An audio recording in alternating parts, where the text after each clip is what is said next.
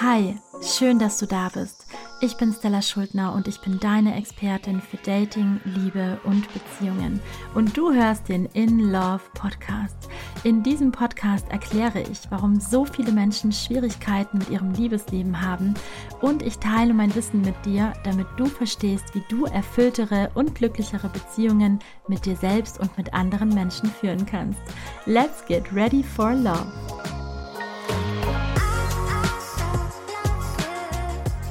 Hallo und herzlich willkommen zu einer neuen Folge. Heute möchte ich über ein wichtiges Thema sprechen.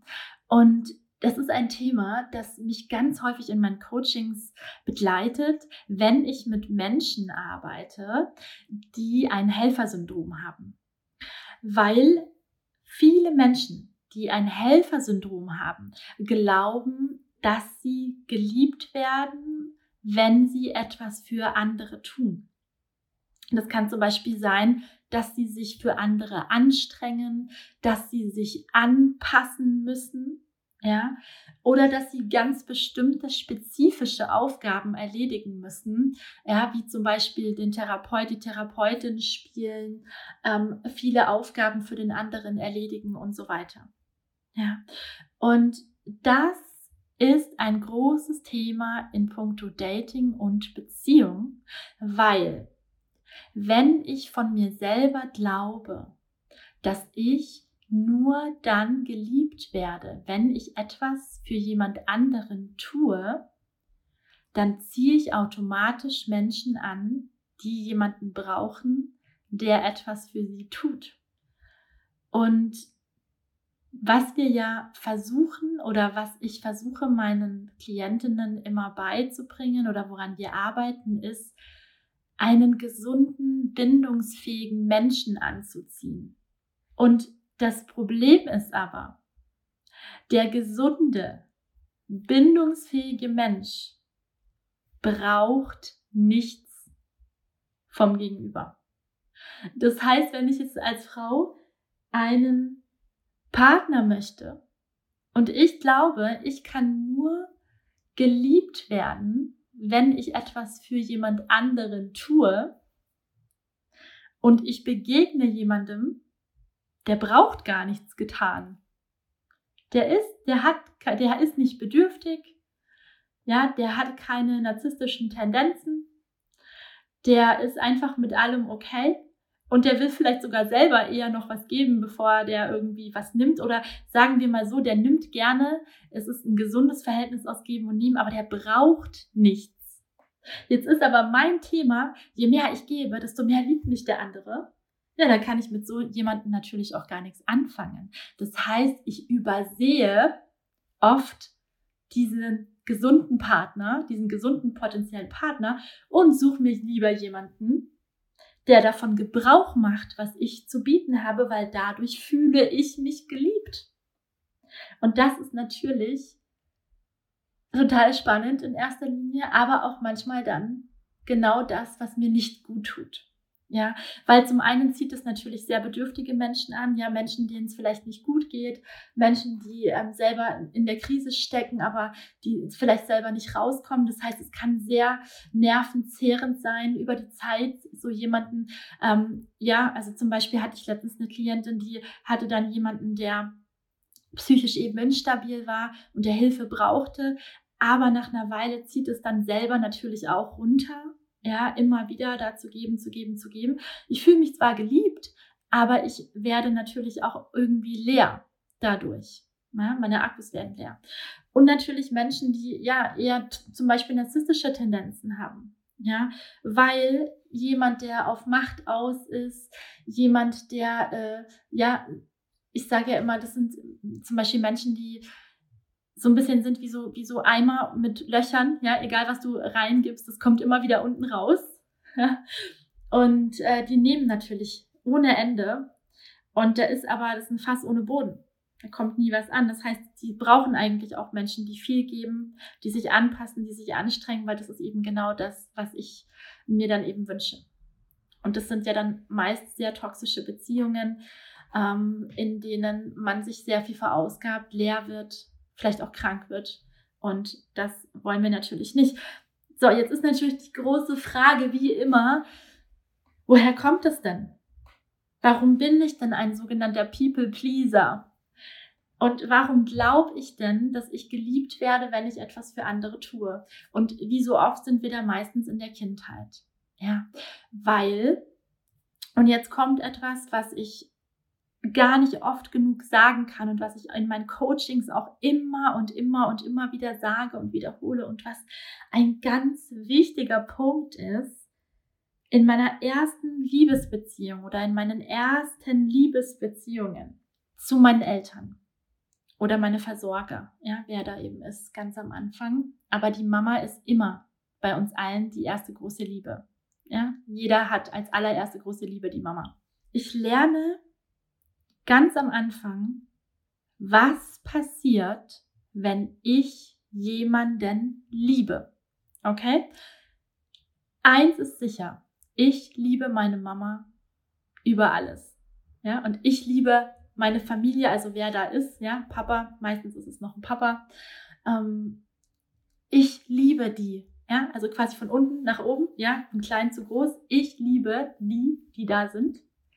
Ob die mich jetzt lieben, das ist nicht immer so. Das ist meistens so. Und das ist auch im besten Fall so. Aber das ist nicht immer so. Das heißt, es kann zum Beispiel sein, dass ich ganz früh schon lerne, wenn ich jemanden liebe, werde ich nicht zurückgeliebt. Ja, sowas gibt es. Ja, leider. Sowas kann passieren. Sowas haben wir zum Beispiel, wenn, äh, ja, wenn es vielleicht eine ungewollte Schwangerschaft war oder so, oder man ist, ist es irgendwie unglücklich entstanden oder, oder, oder, ne? Es ist eine Ablehnung da. Dass ich das dann zum Beispiel schon ganz schön früh lerne, dass wenn ich jemanden liebe, werde ich nicht so geliebt. Ja, aber jetzt in dem Fall, wo wir jetzt gerade sind, ja, wir sind beim Thema People Pleasing, das Gefühl, dass ich nur geliebt werde, wenn ich was für andere tue, das kommt zum Beispiel, ja, wenn ich merke, die Menschen, mit denen ich zusammenlebe, sind zum Beispiel überfordert. Ja, das heißt, ich lerne ganz schnell, ich muss mich zurücknehmen. Ich muss die Bedürfnisse der anderen, ich muss die erspüren und erfühlen, damit es zum Beispiel meiner Mama, meinem Papa gut geht.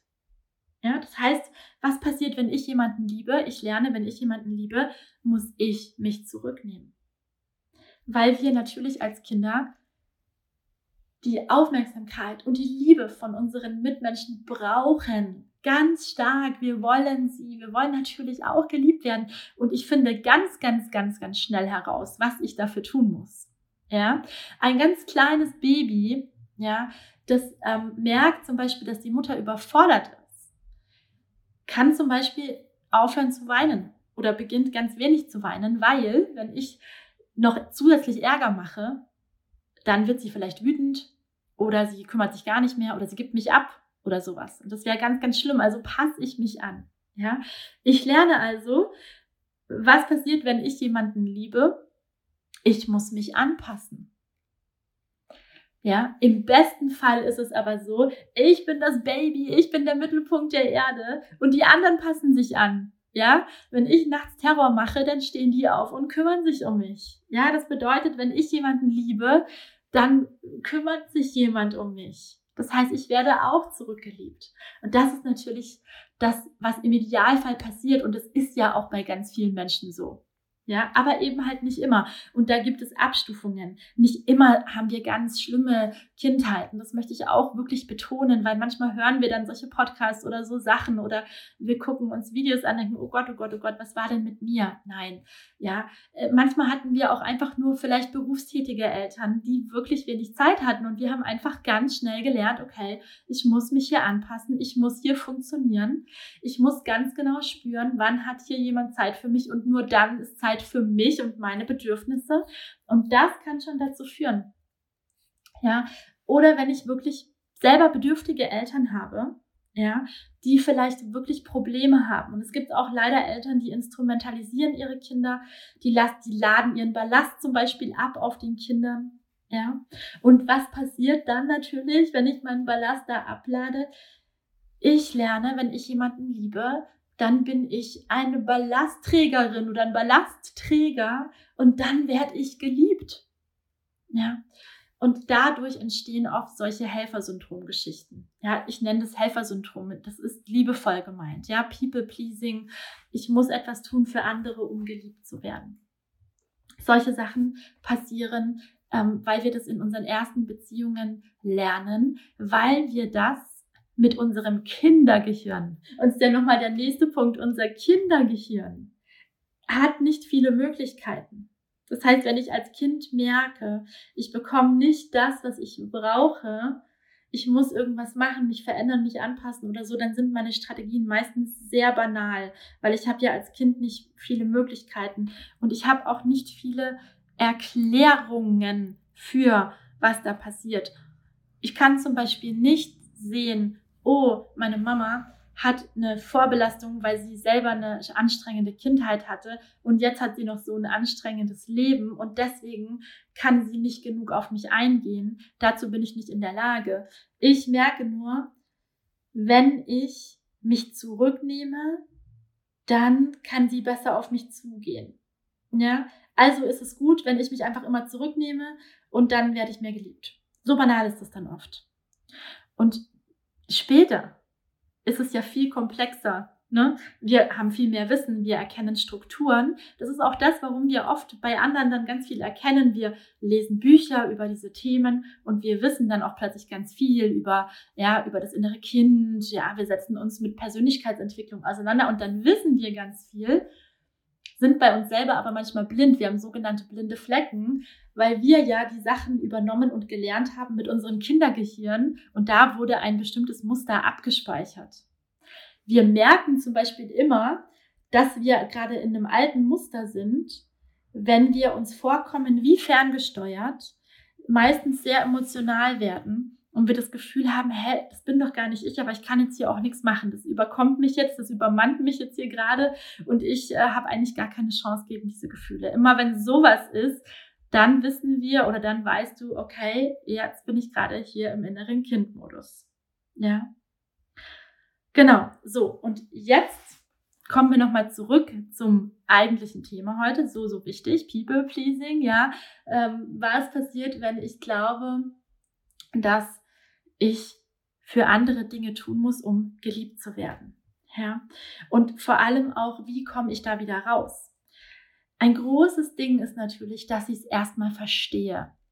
Ja, dass ich der Sache auf die Schliche komme. Das ist das, was ich oft in meinen Coachings mit den Menschen mache, dass wir sagen, okay, warum glaube ich, dass ich heute all diese Dinge tun muss? Meistens ist es ein Moment, der triggert, also so etwas auslöst ja, ähm, zum Beispiel mit Freunden oder mit dem Partner, dass ich merke, ich komme in dieses Verhalten rein, kann nichts dagegen tun und wir verfolgen es dann zurück und merken, ah, okay, das habe ich schon als Kind getan, weil da war nicht genug Aufmerksamkeit da, ich musste so handeln und so weiter und so fort. Diese Bewusstheit darüber, das ist immer der erste Schritt, dass ich verstehe, Warum habe ich überhaupt angefangen zu glauben, dass ich das machen muss?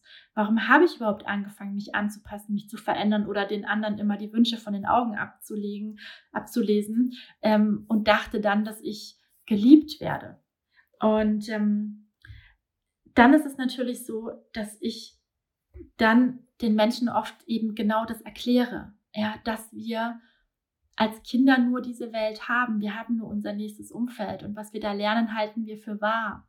Und wir glauben dann, wenn ich die eine Person so liebe und ich erlebe das, ja, meine Mutter, mein Vater, wer auch immer da gerade war in meiner Kindheit, dann ist es mit allen Menschen so, die ich liebe.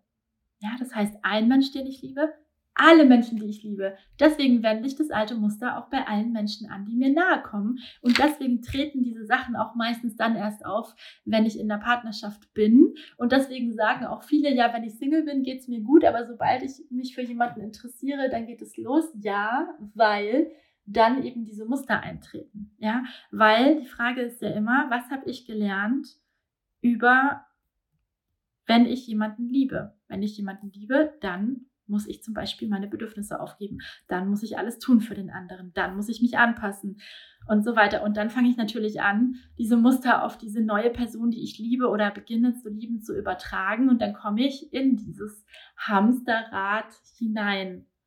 Ja. Und merke dann halt eben nur, oft, okay, es wird wieder Schmerz ausgelöst, es wird wieder anstrengend und ich werde vielleicht auch wieder unglücklicher in der Partnerschaft, trenne mich dann, lerne die nächste Person kennen und dann geht es immer so weiter und weiter, wie es eben oft so ist, wenn ich mich dem eben nicht stelle und ich diese Themen wirklich anschaue.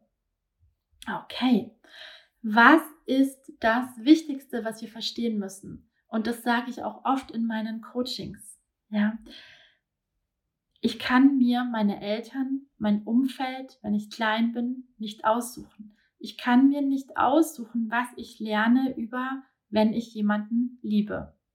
Zumindest nicht mit den ersten Bezugspersonen. Aber ich kann mir später, und das ist da, wo die Macht, die Power wieder zu uns zurückkommt, ich kann mir aussuchen, wer meine Freunde sind. Ich kann mir aussuchen, wie viel Kontakt ich zum Beispiel mit der Herkunftsfamilie haben möchte. Ich kann mir aussuchen, wer mein Partner ist. Und jetzt kann ich mir natürlich jemanden aussuchen, wo ich genau dieses Muster fortsetze. Ich tue was, um geliebt zu werden.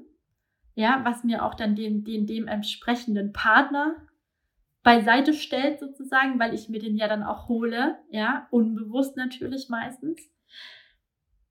Oder ich sage, Moment, und das ist der größte Schritt, das oft eben auf einer emotionalen Ebene passieren muss. Ich lasse das los, ich akzeptiere, ich muss nicht etwas tun, um geliebt zu werden. Ich darf geliebt werden dafür, dass ich so bin, wie ich bin. Und hier kommt natürlich auch immer die große Preisfrage, ähm, ja, die ich meinen Klientinnen immer stelle was müssen denn andere erfüllen, damit du sie liebst? Müssen die auch Sachen für dich tun? Müssen die sich auch anpassen? Müssen die auch versuchen, dir zu gefallen? Müssen die auch ähm, für dich immer bereit sein, dass sie da ihren Ballast ablegen können und so weiter und so fort? Und die Antwort ist immer nein. Nein, ich verlange das ja von anderen gar nicht. Und jetzt kommt natürlich die große Frage. Warum glaubst du dann, dass sie das von dir verlangen? Ja, und wenn du Freunde hast, die das von dir verlangen, dann weil du dir dein altes Umfeld rekreiert hast. Und dann ist es vielleicht auch Zeit für neue Freunde. Ja, wir lieben Menschen, weil wir Freude haben, uns mit ihnen zu treffen, weil wir tolle Gespräche haben, weil wir die gleichen Werte teilen, gleiche Normen teilen, weil wir ähm, gleiche Vorstellungen haben vom Leben, weil wir gemeinsam lachen können, weil ich mich verstanden fühle, weil wir uns gehört, gesehen fühlen, weil wir einfach irgendwie auf einer Wellenlänge sind und nicht, weil jemand was für mich tut. Ja, wenn ich nur Freunde habe, die Sachen für mich tun, dann ist halt die Frage, was ist das, eine Nutzgemeinschaft oder ist das eine Freundschaft? Ja, natürlich tut man mal was auch für seine Freunde und man sagt ja auch immer, die besten Freunde sind die, die man nachts um drei anrufen kann und die kommen. Selbstverständlich. Aber wenn meine Freundschaften darauf basieren, dass ich jede Nacht um drei angerufen werde, dann ist die Frage, ob das eine Freundschaft ist oder ob es hier um eine Abhängigkeit oder was Ungesundes geht. So, also nochmal Zusammenfassung. Ich kann mir wenn ich erwachsen bin, aussuchen, wie ich mein Umfeld gestalte. Das kann ich als Kind nicht. Und ich darf und muss aufhören zu glauben, dass das, was ich in der Kindheit erlebt habe, das ist, was jetzt immer passieren wird. Und jetzt nochmal, um ganz zum Anfang zurückzugehen, ja, wenn ich glaube, dass ich für Liebe etwas tun muss, mich aufopfern muss und ganz viele Dinge machen muss und vielleicht sogar auch der Therapeut, die Therapeutin sein muss für mein Gegenüber, was passiert dann? Dann werde ich eher Menschen anziehen, wo ich das machen kann. Ja, weil wenn ich jetzt einen Partner habe, der total mit seinem Leben zufrieden ist und der gar nichts braucht, der hat überhaupt keine großen Probleme, der braucht von mir keine äh, äh Anpassungen, der, der, ne, der, der mag mich so, wie ich bin, ich habe aber gelernt, ich werde nur geliebt, wenn ich ganz viel tue, dann kann ich da ja meinen Auftrag nicht erfüllen. Da kann ich das ja gar nicht glauben, dass der mich liebt, weil ich kann ja bei dem nichts machen. Also fällt meistens so jemand aus dem Raster raus. Und hier ist der große Schritt, zu akzeptieren, dass ich geliebt werde für wer ich bin. Und wenn ich das akzeptiert habe, dann werde ich auch diese Menschen anziehen, die selber auch mit sich okay sind und mich nicht für irgendwas brauchen, sondern mich einfach nur gerne an ihrer Seite haben als Zusatz. Ja, das heißt, niemand braucht den anderen. Du hast das Gefühl, du hast die Verbindung zu dir selbst verloren und möchtest mehr Verständnis, mehr Selbstliebe und eine tiefe Freundschaft zu dir selbst aufbauen, dann kann ich dir sagen, das ist so wichtig und genau die richtige Entscheidung. Ich habe eine Meditation für dich eingesprochen, die dir dabei helfen kann, genau diesen Weg zu gehen, die ersten Schritte zu einer tiefen Freundschaft und Verbundenheit mit dir selbst. Meine innere Kind-Meditation Schließe Freundschaft mit deinem inneren Kind kannst du dir für 0 Euro auf meiner Webseite runterladen. Auf meiner Seite www.stellaschuldner.com unter dem Menüpunkt für dich findest du die innere Kind-Meditation. Du kannst sie dir ganz einfach runterladen und dann die Verbindung zu dir selbst stärken.